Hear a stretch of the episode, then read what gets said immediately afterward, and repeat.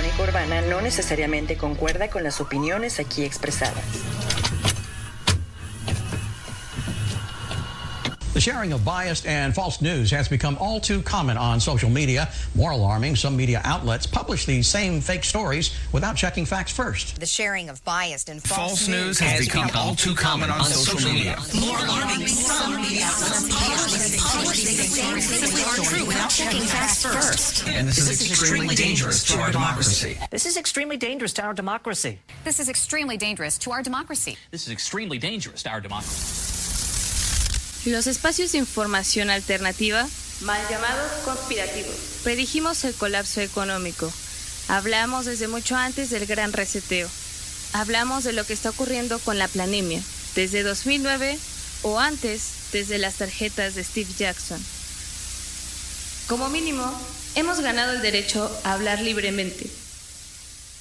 Seguro te da curiosidad escuchar lo que tenemos que decir. Aquí comienza la palestra.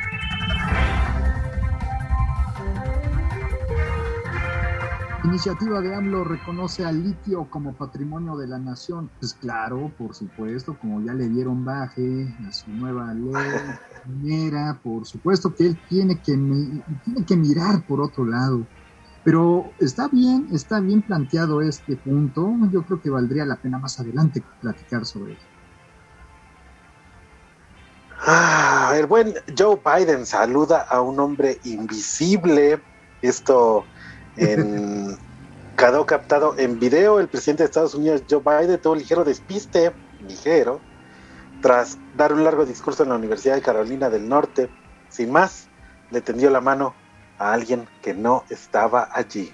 ¿Tendrá alguna especie de problema del cual nos quiera platicar?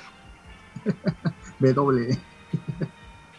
Llega Elon Musk a sacudir el panal, en este caso el de la situación de Twitter y su y sus eh, políticas de permisión de material audiovisual. Hablando de Joe Biden, también se difundió lo que parece ser el mandatario estadounidense nalgueando a una menor de edad mientras esta estaba amarrada en un patio clandestino. Pervertido Biden. Qué horror. Ucrania acelera los trámites para intentar convertirse en miembro de la Unión Europea. Claro, necesita el, pro- la- el proteccionismo, el cobijo. Justo por esa situación. Bueno, vamos a ver en qué termina esta parte. Ah, podría haber igualdad en, en, una, en una cosa los países sí pueden quedarse de acuerdo en que todo el mundo tiene que jalar parejo y es que la OMS y Test Systems unificará los países COVID de 194 eh, naciones, los pases COVID, perdón, de, 140, de 194 naciones. La nueva solución unificará los documentos de 194 países y servirá tanto para registrar la, vacuna- la vacunación contra el coronavirus como para enfermedades de la polio o la fiebre amarilla. Es decir, va a haber un certificado unificado para todos nosotros, o los 194 que estén ahí registrados. Ya lo hemos dicho en la palestra, eso no tiene nada que ver con la salud. Se difunden imágenes en China sobre represión cruda y dura por parte de autoridades sanitarias. Y por otra parte, por fin despierta el dragón chino. Manifestantes ya se ven en China. Así es como iniciamos la palestra.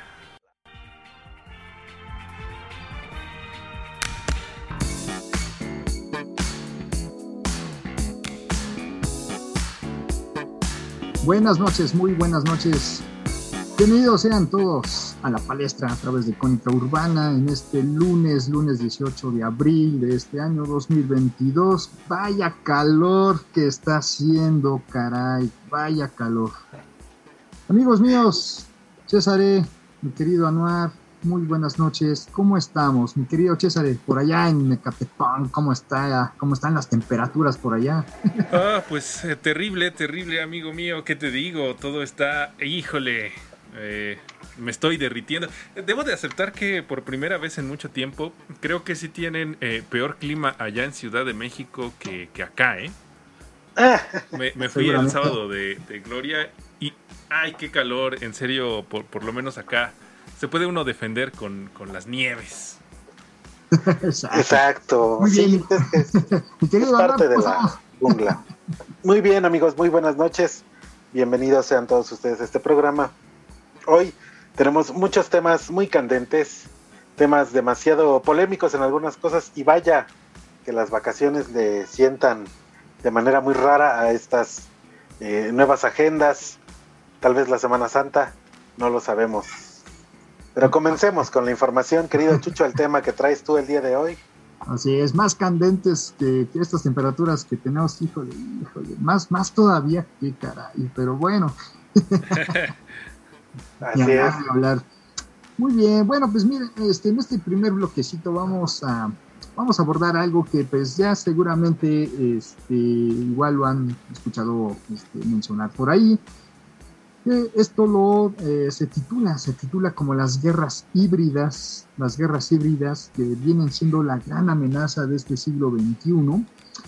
Eh, es un artículo que por aquí encontré a través de Lisa News, de un, este, digamos, una agencia, bueno, es eh, un área de, estudio de, por parte de la Unión Europea, en la cual yo este, tomé un, pequeño diplomado por ahí, creo que fue el año pasado.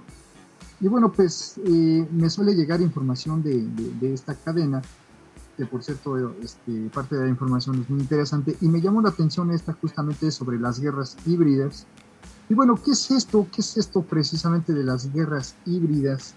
Por ahí un militar eh, y académico estadounidense utilizó esta primera, bueno, utilizó por primera vez este término llamado Frank Hoffman por ahí en el 2007 gracias a los conflictos que se llevaron a por ahí a cabo, sobre todo en Líbano, entre el ejército israelí, eh, israelí contra el ejército de Hezbollah, pero por ahí pasarían algunos años más adelante donde ya retomarían un poquito más de fuerza con este concepto de guerras híbridas, hasta por ahí en el año 2014, como bien sabemos y bien lo recordamos, cuando Moscú tuvo esta jugada muy estratégica de mandar de una forma extraoficial a su ejército en la península de Ucrania, ahí en, justamente en el territorio de Crimea, justamente em, eh, apoderándose justamente de esos territorios. Pero miren, eh, su origen tiene que ver precisamente con el territorio eh, libanés, en donde este conflicto se le, ya se le empezó a denominar así como guerra híbrida, justo por este, este conflicto entre israelíes y por parte de Hezbollah.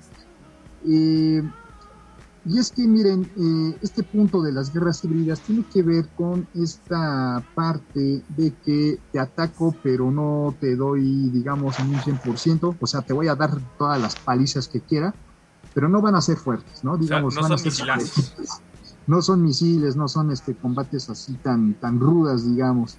Y eso, bueno, lo vimos por ahí en, la guerra del Líbano en el 2007, por ahí ya más adelante, pues entra el, muy famoso Estado Islámico, que por ahí también recordemos que tuvo un papel muy importante en la década anterior, en donde quizá los atentados allá en Francia en 2015 quizá fue de lo más eh, fuertecito de lo cual nos enteramos por ahí.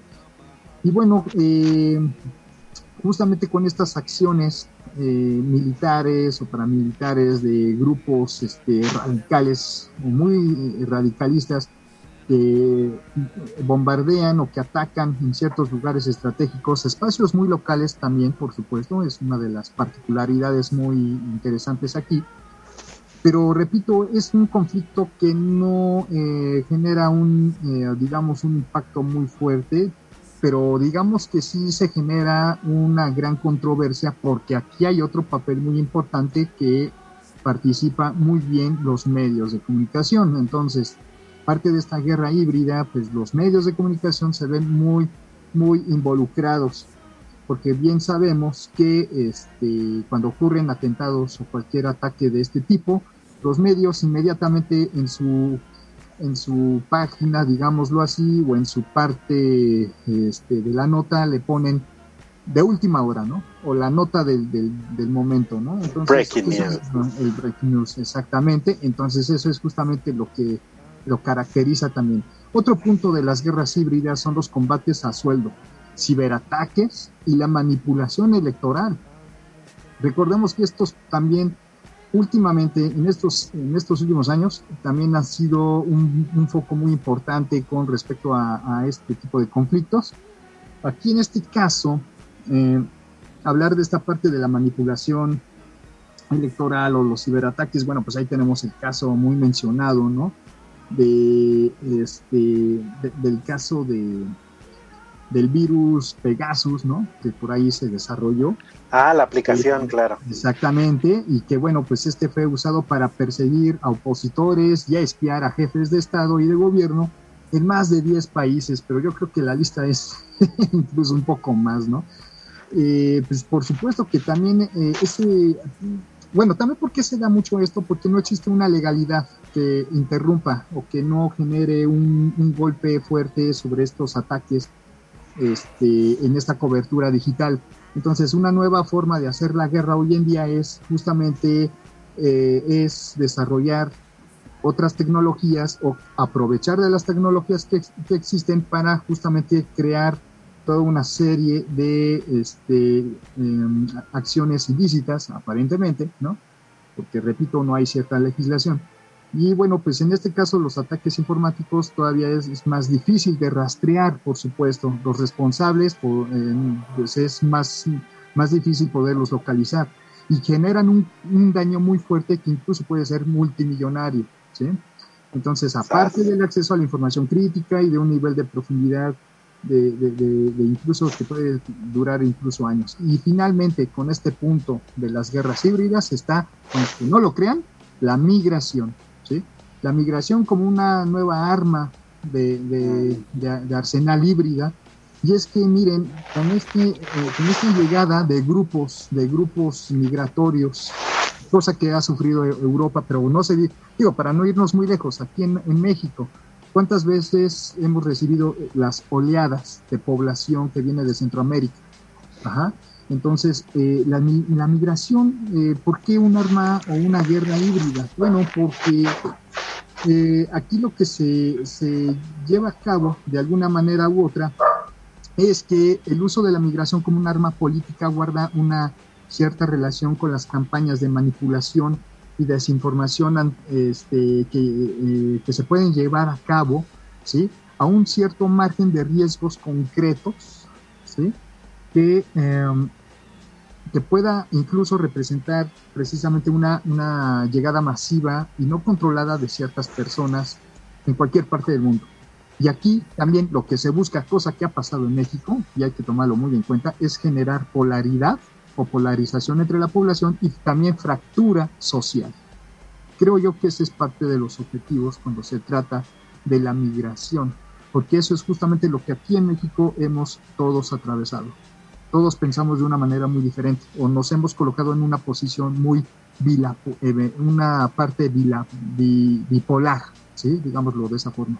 O sea, tenemos opiniones que chocan, que, que se fractura precisamente. Eso es lo que nos ha generado y nos ha orillado con este fenómeno de la migración que ha ocurrido, digo, repito, no nos vayamos muy lejos, ¿no? En el caso de México lo estamos padeciendo, ¿no?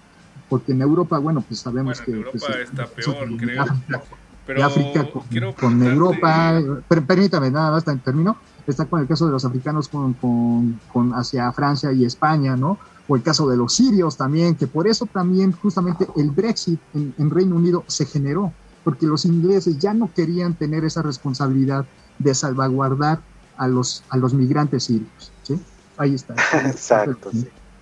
Aunque el Brexit, aunque el Brexit este, sumando un poquito a lo que dijiste, querido, querido profesor Sánchez, eh, pues también primero pensaban que no iba a suceder como tal, ¿no? Dijeron, bueno, es un, es este, un, una especie de semichiste, a ver si pega, y al final resultó que sí fue real. César. Pues nada, se me antoja que, que esto de de la guerra híbrida tiene que ver también un componente, la, la guerra psicológica, dentro de la cual creo que esta situación de la pandemia pues también es una táctica, un arma dentro de la guerra híbrida.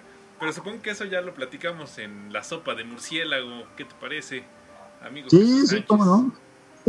sí, sí, sí. Vamos a ir preparando ahí el menú, cómo no. sí. Muy bien, pues vámonos, vámonos precisamente a nuestro primer corte de este programa. Vámonos con esta canción de Moby que se llama o se titula Shining On. Regresamos, estamos en la palestra.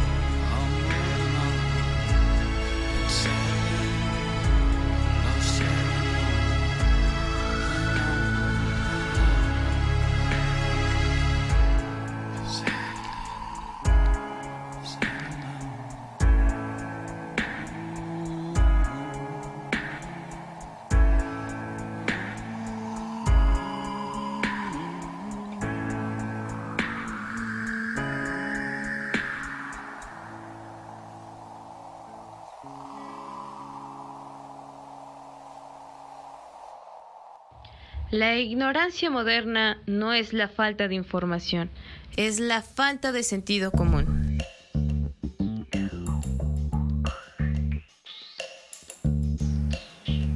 Estamos, estamos de vuelta precisamente aquí en la palestra a través de Cónica Urbana. Espero que les haya gustado mucho esta rolita. Este, ya tenía muchos años por ahí que, este, bueno, sí, sí, recientemente lo había escuchado, pero eh, me costó mucho trabajo conseguir esa canción, porque por ahí la primera vez que lo escuché, creo que en el 2000, 2001, una cosa así, y de ahí pasaron varios años para que lo volviera de nuevo a, escuchar una excelente rola de móvil.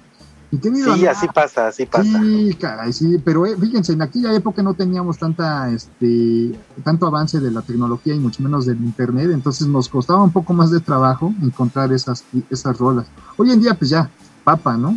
tienes una aplicación de búsqueda y listo, y ya lo tienes. Ahora sí. ¿Qué nos vas a platicar el día de hoy? Bueno, el día de hoy les traigo, o sea, un un tema eh, muy importante e interesante. Ustedes amigos, ¿cuántas veces eh, se han quedado despiertos eh, en la noche tratando de no que nadie los escuche llorar? Porque esa quincena se desmorona como todos los Avengers en, películas ahí de, o sea, de una manera espantosa. Y el buen Elon Musk, el buen Elon Musk, eh, comprando Twitter por 43.400 millones de dólares, o sea, unos 40 millones de euros, una verdadera locura. Esa fue la primera oferta que el magnate hizo en 2018 a la, a la red social del pajarito y eh, por lo que veo eh, no quita el dedo del renglón. Y él, en algún momento, el señor Elon Musk, que si usted no sabe quién es Elon Musk, eh, pues es este billonario, millonario, excéntrico, que le encanta la tecnología, el control y sobre todo la especulación en la bolsa, de la cual yo creo que regulador, regulador bursátil, ¿no? Eh, pues tiene esta parte en la que sabe generar dinero y es uno de los accionistas mayoritarios de Twitter. Sin embargo, pues el control que él desea tener eh, no solamente sobre este tipo de empresas, sino por la población y no, y no hablo...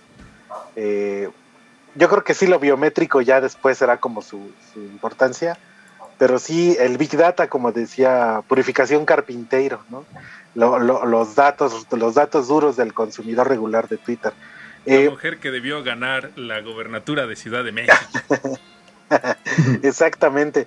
Eh, esta semana eh, se eh, sorprendió, bueno, la semana pasada sorprendió a lanzar una eh, OPA hostil por las tecnologías de San Francisco, o sea, soltó el billetazo, ¿no? Por la que ofrece 54.20 dólares por acción para sacarla de la bolsa y hacerla una empresa privada. Tengo la intención de mantener la mayor cantidad de accionistas que permite la ley en una empresa privada, que son alrededor de 2.000. No quiero monopolizar, afirmó Elon Musk el precio de su propuesta encierra un velado guiño a, la, lo de la marihuana, dice esta nota del país. Eh, ya que, pues bueno, en algún momento también se le se, ponía Pacheco ahí en los programas en vivo y ni quien le, dijera nada, ¿no? Es como el dueño del, del, pasillo, ¿no? ¿Tú qué le vas a estar diciendo ahí? Me voy a echar un churrito. Sí, señor jefe, ¿no? A ver, a ver dile algo a Elon Musk. Exacto, ¿no? El, el excéntrico multimillonario intenta convertirse ahora en un paladín de la libertad de expresión, entre comillas, eh, y dice, invertí en Twitter porque creo que tiene el potencial para ser la plataforma de la libertad de expresión en todo el mundo, y creo que esta libertad es un imperativo social para toda la democracia funcional. Señaló mientras guiñaba el ojo y dijo, guiño, guiño, eh, no se crean todo lo que estoy diciendo. Eh, porque mi tirada es otra. Recordemos que él eh, está en la idea fuerte de crear esta parte de control social a través de lo biométrico, es decir, tu control de tu edad, salud, de lo que fumas, de lo que consumes. O sea, si que ustedes creían que los chinos tenían como esta parte ultra dominada y así, Elon Musk le quiere dar completamente la vuelta y que todos tengamos Teslas en nuestros garage, así, ¿no? Como si yo tuviera garage. Eh, ¡Ulala, señor francés! Está como cuando explican esta cuestión de la inflación, ¿no? Y no, pues es para que tengas más dinero en tu cartera. Uy, como si tuviera cartera. Exacto. exacto, exacto. Entonces todo el mundo quiere que tengamos ahí nuestro Tesla, eh, que lo carguemos con la nueva reforma energética que ya está, que se la arrebataron al presidente. Y eso debió doler. Eso debió doler. Y, entonces, pues, eh, más que esta parte de la libertad de expresión, lo que quiere el buen señor Elon Musk es la libertad de él eh, ejercer control sobre la población y no tanto como un esclavo eh, loco del salido del, del quinto ojo ahí, una cosa rara, ¿no? Eh, el control económico a través del control de las masas sobre su propia, eh, sobre las propias personas que somos, ¿no? Y eso es algo muy fuerte. Twitter obviamente le dio un bofetadón y le dijo, no nos vamos a, no vamos a aceptar tu, tu propuesta, eh, porque al igual que nosotros, ellos le tienen hasta cierto punto una especie como de miedo, ¿no?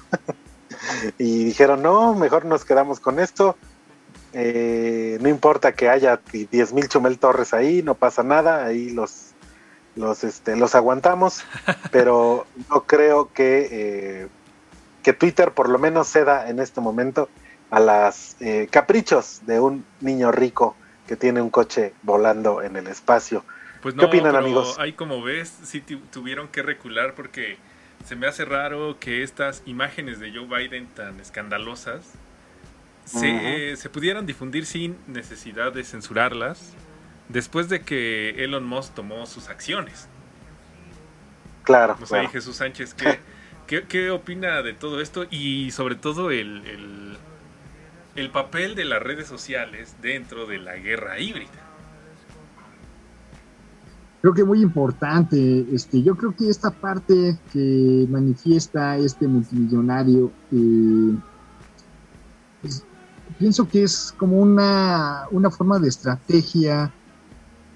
Eh, si lo comparamos con, los conflictos, por ejemplo, medievales con lo- o con los conflictos de todavía del siglo pasado, donde estos grupos que intentaban este, sobresalir de toda una de una hegemonía o de todo un grupo de poder que ya tenía controlado y manipulado a la población y estos rebeldes intentando sobresalir yo creo que por un lado este personaje sí este está intentando algo similar sí yo creo que este Mox eh, pareciera que él es como uno de los digamos eh, rebeldes del siglo XXI que intentan este, darle baje, este, en este caso a Twitter.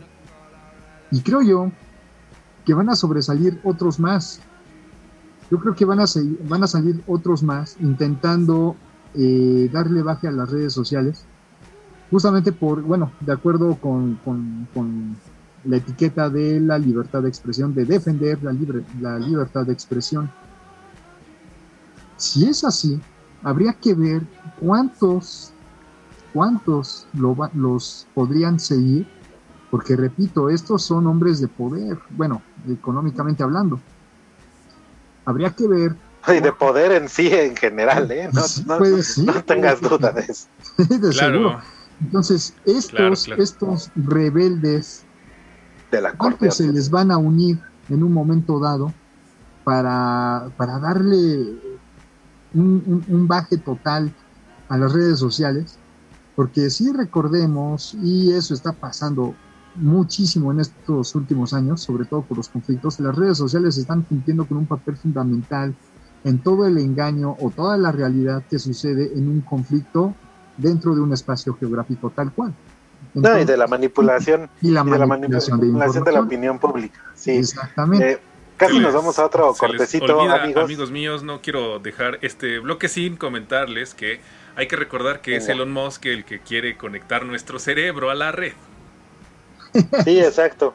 Eh, con, pero pues la verdad es que como todavía acá tenemos eh, fibra, todavía no tenemos fibra de vidrio, pero No, hombre, pues muy apenas nos alcanza para el cobre y eso nos lo roban para venderlo por kilo. fibra óptica. Exacto, no imagínese, imagínese ahora su su cabecita conectada ahí a Blim, ¿no? Porque pues todo va a ser de Telmex y Televisa, entonces Oye, allá usted si se conecta. ¿Qué pasó? ¿Por qué no piensas? Ay, es que me está robando el internet del vecino. Ajá. Oye, te veo un poco, este, te veo un poco bobín. Ah, es que mi avatar del Chavo del 8 se acaba de trabar. ¿no? Me recuerda rápidamente, rápidamente la película de Batman, de Batman Eternamente, donde está el personaje de el acertijo que inventa su, su máquina que va aquí justamente en la cabeza para absorber justamente la, Ah, es verdad. Neuronal o algo por el estilo, ¿no? Con Jim Carrey.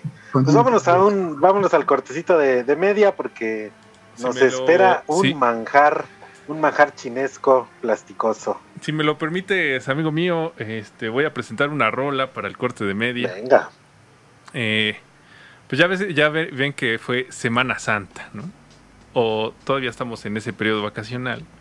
y hablábamos en el, en el programa de la mañana de la figura de Judas, ¿no? La figura de Judas como si, si es traicionero o como dicen los místicos católicos o los esotéricos católicos, si es más bien una, eh, el discípulo espiritualmente mejor preparado de Jesús, ¿no?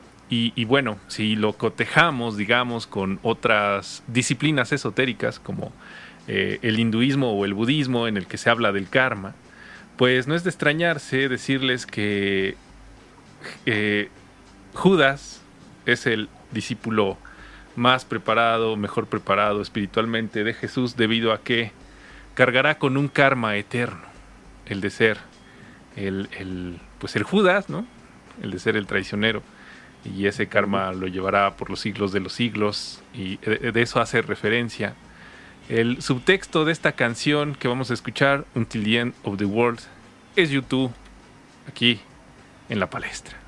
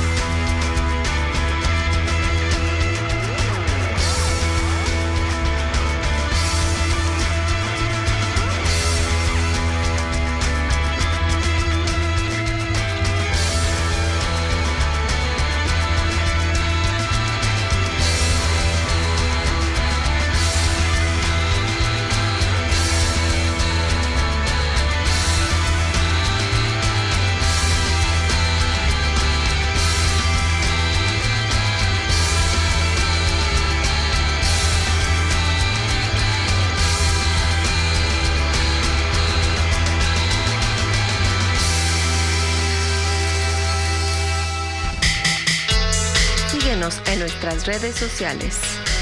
En Twitter e Instagram como icónica-urbana.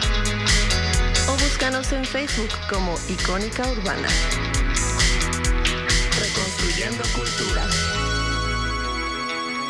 En 1933, Adolf Hitler decidió darle vida al llamado Der Anempave, o pasaporte genealógico, que certificaba que el poseedor era ario. Permitía el acceso a museos, edificios públicos, teatros, centros de estudio y empleos. Memoria corta, ¿verdad? Pasaporte, Pasaporte sanitario. sanitario.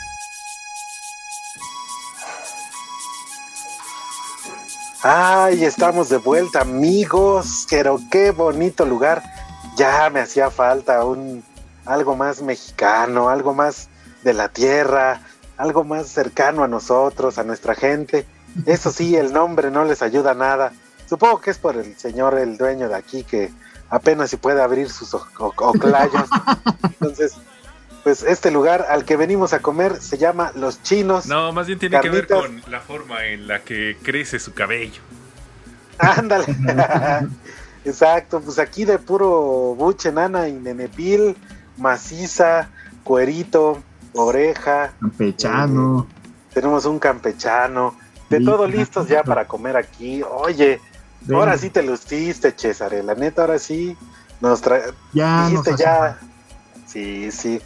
Pues aquí en Ecatepec de Morelos, este, vamos a comer con los chinos.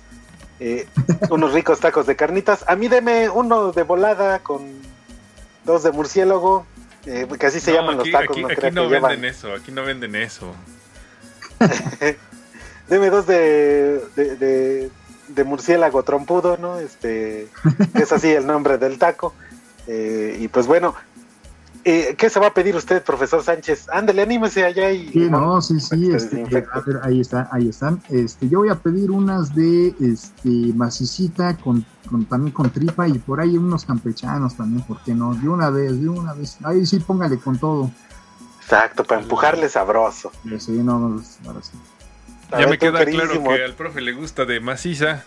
Eh, no, yo prefiero unos, este, pues unos normales, ¿no? Yo, yo el murciélago no le hago, por eso los traje a los tacos. Eh, y bueno, la coquita para evitar Ah, sí, no cualquier... puede, no puede faltar. Sí, No, no, no. exacto. Patrocínanos, Para evitar por favor. cualquier... Ándale, sí, sí, sí. Para evitar cualquier tipo de cisticerco 19, mejor... Eh, ahorita, nos, ahorita nos aplicamos. En, en lo que estamos ahí comiendo, jóvenes... Eh, ah, yo jóvenes, ¿eh? Bien, bien, señor. La vacunación... No, eh, aquí, aquí el chino este, es muy decente y te dice güero, aunque esté uno reprieto, mano. Te dice vuelo. Oh, que la- este, la Ciudad de México aplicará la cuarta dosis de la vacuna COVID-19 para que adultos mayores, eh, para adultos mayores y los con, y los rezagados. Esta nota de Televisa está totalmente y muy mal redactada. La vacunación se aplicará hasta el 30 de abril a la, eh, en las 188 unidades médicas del IMSS, ISSSTE y gobierno capitalino. Si usted eh, no ha llevado a su abuelito a, a cobrar la pensión eh, que ya les está dando el presidente, eh, pues llévelo a su cuarta dosis, ya es demasiado, ¿no? Ya son muchas dosis. Ya, ya, Chole. Es, es, es parte de lo que decía el profe Sánchez hace un rato de la guerra híbrida y de cómo la guerra híbrida también tiene que ver con la narrativa, ¿no? De, de- de controlar lo que el ser humano piensa y sobre todo el, el sistema de creencias del ser humano. Y, y una bendición de, de, no sé si de toda Latinoamérica, pero por lo menos de México, es esta expresión, ¿no? Digo, porque es la cosmogonía mexicana, ¿no? Este, que, que, que sale, en- es- se manifiesta en expresiones indescifrables como el ahorita, ¿no? Que un extranjero no puede descifrar. Pero una de esas frases en donde se asoma claramente la cosmogonía mexicana es aquella que dice ya chole, ¿no? Entonces, Sí. a, a mucha de la Sí. población mexicana le hablas de una cuarta dosis, una quinta dosis, ¿y qué te va a responder? Ya chole, ¿no? Yo ya con tres tuve, Ya ya no quiero saber de eso. Y de verdad, eso es, el ya chole es un blindaje ante ataques psicológicos y culturales, ¿no? ¿Por qué? Porque eso nos, nos blinda, es una especie de vacuna en contra de esas narrativas, eh, pues que nada más buscan dominarnos, ¿no? Entonces ya, o sea, tú lo puedes ver en la calle, hay muchas personas que, que les dicen, oye, ya viene otra vez, ya, ya, chole, ya no me hables de eso, ¿no? Y qué bueno, ¿eh? Sí, ha pasado, ha pasado, sí. Yo honestamente me cansé y me harté de, de todo este, de este discurso, de toda esta narrativa de la pandemia, pues sí, a finales del año pasado, por eso yo no he querido, pues ya saber casi de nada. Pues claro. Y, y créame, y créame, y lo que tú dices, tú, mi querido César, ay, perdón, se me atoró algo aquí, perdón, ahí está, ya, perdón. No seas asqueroso. No, es que Señorita, un palillo, por favor. No, los tacos son muy buenos. Sí, no, no, Pero mira, Échale un trago. mira. ahorita le voy a un trago. Mira, perdóname, perdóname Jesús, la verdad es que yo pensé por un momento que estábamos en aquel asqueroso sushi de, de- de- de- de- de gente china, ¿no? Pero estos son los tacos, esto amerita chuparse No, el dedo, sí, ¿no? sí. Ah, mm. Ah, sí, claro, ahorita, ahorita le entro, cómo no. Pero mira, es justamente lo que tú decías. Este, eh, también a mí sí me ha pasado que cuando te olvidas de estas cosas ya en temas de pandemia, cuando ya te olvidas de eso, mágicamente, si lo decimos de este modo, mágicamente desaparece todo este mal que te ha, te ha atado con el tema de la pandemia. Te has mejorado o, o te sientes mucho mejor anímicamente y también físicamente. Claro. Aunque físicamente puede que te esté- estés tardando un poquito, porque obvio es, es la parte física, material, ¿no? Y tarda un poco en sanar. Pero sanas, o sea, ya estás como del otro lado. Pero es, por el simple es- hecho el de abandonar estas de, cosas. del poder que tiene la mente sobre tu cuerpo. Exactamente, exactamente. Y justamente la mente fue la que jugó con nosotros en todo este tiempo gracias a los mensajes subliminales y a los mensajes también mugrosos y horrendos de los medios de comunicación y de redes sociales. Una verdadera locura. Yo aquí le estoy echando tantita salsita de eh, salsita de resorte para los taquitos, bastante buenos. Eh, pues sí, eh, si usted se quiere vacunar está bien, está en todo su derecho, pero pues ya sí es, sí recorren las voces de esta bonita ciudad, eh, pues ya que cuatro dosis, mano, no manches, pues ni que fuera, que, y aparte cada vez más, cada vez 16. cada vez, cada vez bajan los meses de vacunación, mano. Antes te decían seis, Ajá. ahora cinco, y ahora cuatro, güey. O sea, ya es. Al rato te van a decir, mire, si usted se vacunó ayer, véngase a poner su refuerzo mañana. Oye, pues tú de pasaste un horas. TikTok que decía que, ah, ya me toca la dosis de la tarde, ¿no? Pues para allá vamos, ¿no? Ándale, ándale. Hay que decirle a la enfermera, oiga, pues no soy coladera, ¿no? Este, Exacto, exacto. La única dosis que vale la pena es la dosis diaria. Ah, eso que perdón por el comercial. del- Pero bueno, miren, son las eh, 20 horas con 46 minutos y es momento de, de irnos a otro cortecito. Eh, profe Sánchez, mire, ¿sabe qué? Yo invito esta vez, eh, los tacos corren por mi cuenta, Ah, pídalo con, pídalo con copia. Eh, Césare, usted pídase lo que guste. Fíjese que nunca lo había visto comer tacos de carnitas, es un milagro. Eh, no, yo por eso pedí de suadero, porque ahí tú te atascas con los de cabeza. Está bien, está bien. Ya continuaremos con este debate. No. Después, ahora sí estuvo interesante. Vámonos a una canción. Este es un estreno de eh, eh, un estreno de nuestros amigos del Nortec Postage Fusible. Acaban de sacar este álbum, está calientito. Eh, se estrenó el 15 de abril de este año y la rola que vamos a escuchar se llama Mexican Superstar. Espero que les guste. Están en la palestra alburosa. La- vámonos.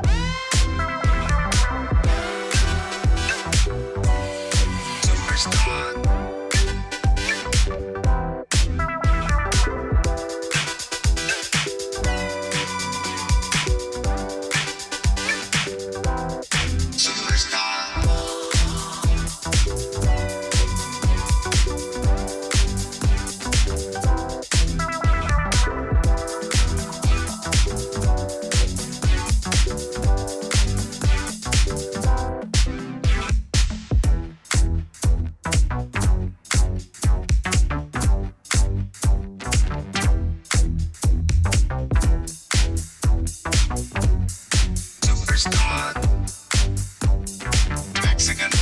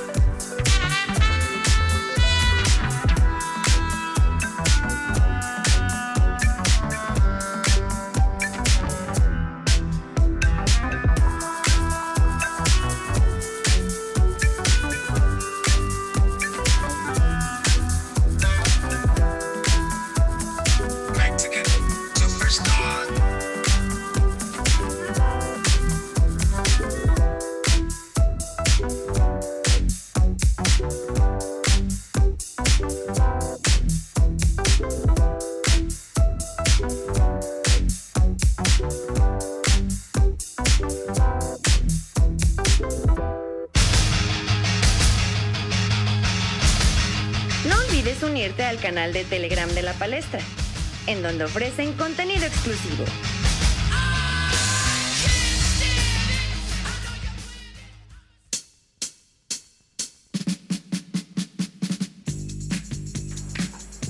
Estamos de regreso aquí en la palestra y caballeros quiero aprovechar para mandar saludos, saludos a todos los que nos van a escuchar en el podcast, que este es más bien un, programa que se escucha más en podcast, pero por fortuna también tenemos acá eh, mensajes, ¿no?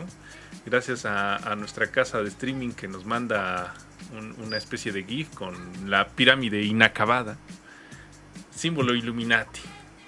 También nos dice Als69, icónica urbana, Joe Biden intenta hacer las paces con la palestra para que dejen ya de hablar de tantas teorías de conspiración, pero se va a quedar con las ganas. Pues sí. Es una joya ese meme, está lo Es, lo es, es, eh, eh, es, Joe Biden tratando de saludarnos, pero pues se queda solo, ¿no? Está buenísimo. ¿quién lo, manda a nalguear muchachitas? Por eso no le hablamos y ni le hablaremos nunca. No, no, no. Bien sabía. Saludos. Saludos también a Sherman, Sherman Osborne, que le da like y que siempre escucha la estación. Que no nos escribe, pero allá anda, allá anda. Saludos, saludos. ¿A quién más? ¿Usted, profe Sánchez, tiene algún saludillo? Pues por supuesto a todos los, este, ahora sí, más bien a toda la comunidad del Colegio de Bachilleres, saludos que nos eh, seguramente nos han de estar escuchando el día de hoy y, aquí en adelante, por supuesto, pues ahora sí que este, se les ha dado la, cordial invitación para que nos acompañen como cada lunes, por supuesto. Saludos a todas y a todos los chicos. Ahora sí que, pues aquí estamos. Claro que sí. Saludos, a todos. También a la arroba, bueno, todavía no sé si sea huellitas pero sé que nos saludos, escucha. Saludos a arroba huellitas Exacto, que en formato de podcast seguramente nos escucha, al igual que este eh, desde Ciudad Neza también nos escucha la banda, así que eh, pues venga. Ahora sí, querido compañero pues, César. Yo estaba recordando el otro día de cuando ya cumplimos tres años, ¿no? Al aire. Este programa. Que se dice fácil, ¿no? Pero bueno, hay, hay peripecias que han pasado. Y desde un principio eh, hablábamos de algo que denominábamos el reseteo económico. No sé si se acuerdan. Y, y cómo era como un tema ahí solitario, ¿no? Este, por ahí perdido en la llanura, casi casi sale Clint Eastwood a, patearle el trasero, Pero, pero no, o sea, vaya, ya, ya se está hablando, digamos, tal cual, ¿no? Y además eh, se está hablando en los medios oficiales, ¿no? los medios masivos. Y bueno, ese reseteo ya, ya lo hemos explicado, pero sigue habiendo dos, dos, proyectos del reseteo, ¿no? O sea, siguen estando en pugna, hablando de guerras raras, ¿no? Eh, siguen estando en guerra el, el, proyecto de reseteo globalista, ¿no? Que es básicamente dejarle a los banqueros házaros y eh, caminantes del Mar Muerto, pues el control del mundo. Y está este otro proyecto de reseteo, que es el reseteo nacionalista, pues que tomó la delantera gracias a que Vladimir Putin pateó el trasero por allá. El tablero, quise decir, pero también el trasero. Ándale, ándale. Ajá, y, bueno, pateó el tablero de la eh, situación geopolítica y pues tuvo esta ocurrencia, mano, de fijar eh, el rublo. Bueno, primero pedir eh, el pago del gas natural en rublo. Y fijar el rublo a una cuota fija en oro. Que esta es de eh, 5 mil rublos por gramo lingote de oro. Páscatelas. Entonces quiere decir que, bueno, pues ya su, el precio de su moneda está fijo en un eh, mineral. y, bueno, pues tendríamos que hacer lo mismo en México lo antes posible, ¿no? No, no se trata de acuñar monedas de plata y que anden circulando porque nos las roban. Se trata de que el precio de la moneda mexicana esté respaldada en plata, Y eso volvería enormemente estable a la moneda de, México. Sí incluso se revaloraría. Y eso sería pues parte del reseteo. Sí. Pues se sería suman- cuanto antes, sería cuanto antes hacer eso porque por ahí ya andan escuchando, no estén, ahora sí que no hay que dar cosas oficiales por supuesto, también pues es mera especulación, pero también por ahí se comenta que podríamos volver a recaer a una este, posibilidad de este, de evaluación. Es- es- Ay, sobre, no. todo, sobre todo por las decisiones que se están tomando ahorita con esta administración. Pero, No, y también la de Joe hay Biden. exacto, y no hay que caer en pánico, ¿sí? porque no hay nada seguro, por supuesto, no hay nada confirmado, pero sí valdría muchísimo la pena, como lo que tú señalas, que nuestra moneda ya comience a tener un respaldo en metal. En este caso sería justamente en plata. Y sí, Y pues para más eso, pronto, entre más pronto mejor, y para eso hay- habrá que correr a los canadienses primero y hacer una serie Ojalá, de pues sí, sí, tenemos ahí. que hacer eso. por. Tenemos que empezar por ahí. Antes de despedirnos, eh, decir que eh, pues todos los temas se conjun- hacen un, como una especie de conjunto Claro. bastante amigable de lo que estamos hablando el día de hoy, ¿no? O sea, aparte de la guerra es la economía y si castigas a, a un país de manera económica, eh, este puede ceder a ciertas cosas. En el caso de Rusia, pues tiene un, un guardadito ahí de oro, el cual lo respalda bastante bien, por lo que sanciones y sanciones, eh, eh, pues las puede soportar, digamos, ¿no? Claro, y las Eh, puede pero- soportar porque es autosuficiente en muchos sentidos. Exacto. Pero si una guerra como la de como la que se, se, se hace injerencia en toda Latinoamérica, incluso hay, hay- ha habido casos de mineras que demandan a países, ¿no? Por ejemplo, en El Salvador, donde una minera eh, llamada Pacific Rim demandó a- al país por, por no dejarle hacer negocios y quería cobrarle 250 millones de dólares, una verdadera locura. Eh, ejemplos así tenemos en todos lados y, y Pero si no, no- fortalecemos toda nuestra moneda latinoamericana, hermano, no. Pero no, eso no, nos debe de asustar, así como Rusia no es Irak, pues eh, guardando las debidas proporciones, pues hay que aceptar que México no es El Salvador, ¿no? O sea, les va a doler, Sí, este, si, si nos demandan, pues total pagamos y que se vayan de aquí, ¿no? Así es, es una locura. Y bueno, esta reforma que se echó para atrás era, era por ahí, eh, pero en el tema energético, en este caso. O sea, echar para atrás ya todo- todas las concesiones privadas, pero pues como, pero se echó para atrás. ¿Por qué se echó para atrás? Porque los dueños de todas esas concesiones privadas y demás, pues quienes, quienes se, se, se están, este, digamos, eh, for- fortaleciendo Claro. o se ven beneficiadas, pues los priistas y los panistas, por eso. Pues son los Digo, no estoy- no maiciados estoy de esta apoyando- jornada, ¿no? Así Exacto. estoy apoyando el, par- eh, el, el partido que está vigente en, en la administración, pero es una realidad que priistas y panistas pues tienen sus grandes negocios en el sector energético, por eso le tuvieron que echarle baje, era obvio. Pues mucho, mucho dueño norteño, ¿no? Oigan, Eh, pues en fin, vámonos, eh, ya, ya hay que desalojar la cabina para dar paso al bibliochisme. Ya. Exacto. Deben de estar esperando. Saludos. Muchos saludos. Quédense, quédense en la señal de Icónica Urbana. Vamos a escuchar el bibliochisme. Vamos a escuchar el bibliochisme. Hasta luego, saludos a Karina. Vámonos. Muchos saludos. Saludos. Hasta la próxima.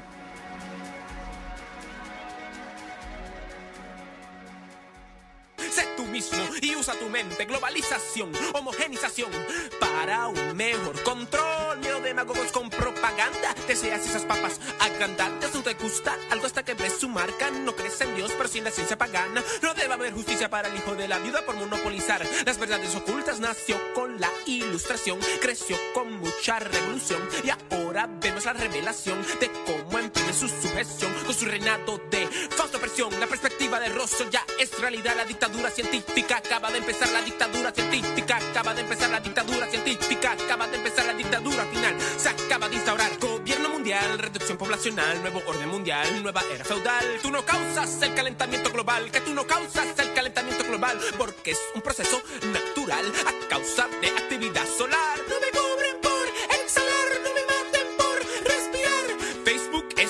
Digital, dile adiós a privacidad. Cámaras aquí, cámaras allá, cámaras adelante, cámaras atrás. Amenazas confabuladas, pandemias orquestadas, desastres no tan naturales, en mercados artificiales, invasión extraterrestre. El futuro no será como el presente, pues habrán nuevos cuentos sin precedentes en un planeta con naciones impotentes. Club de Roma, Comisión Trilateral, el Fondo Monetario Internacional, Chapman House y el CFR, el Banco Mundial y la Reserva Federal, Bilderberg y las Naciones Unidas. A todos les encantan las ideas globalistas. Unión Europea, Unión Africana, Unión del Pacífico, Unión Americana.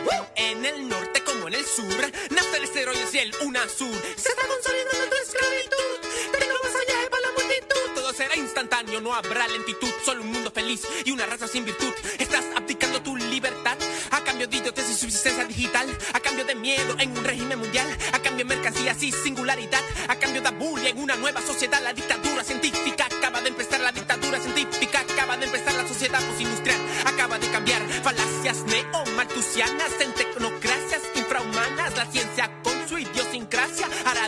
una especie exacta con el pragmatismo, transhumanismo, el fanatismo del ambientalismo, darwinismo, fetichismos y con mucho consumismo. Si asesina, muerte, un anatema de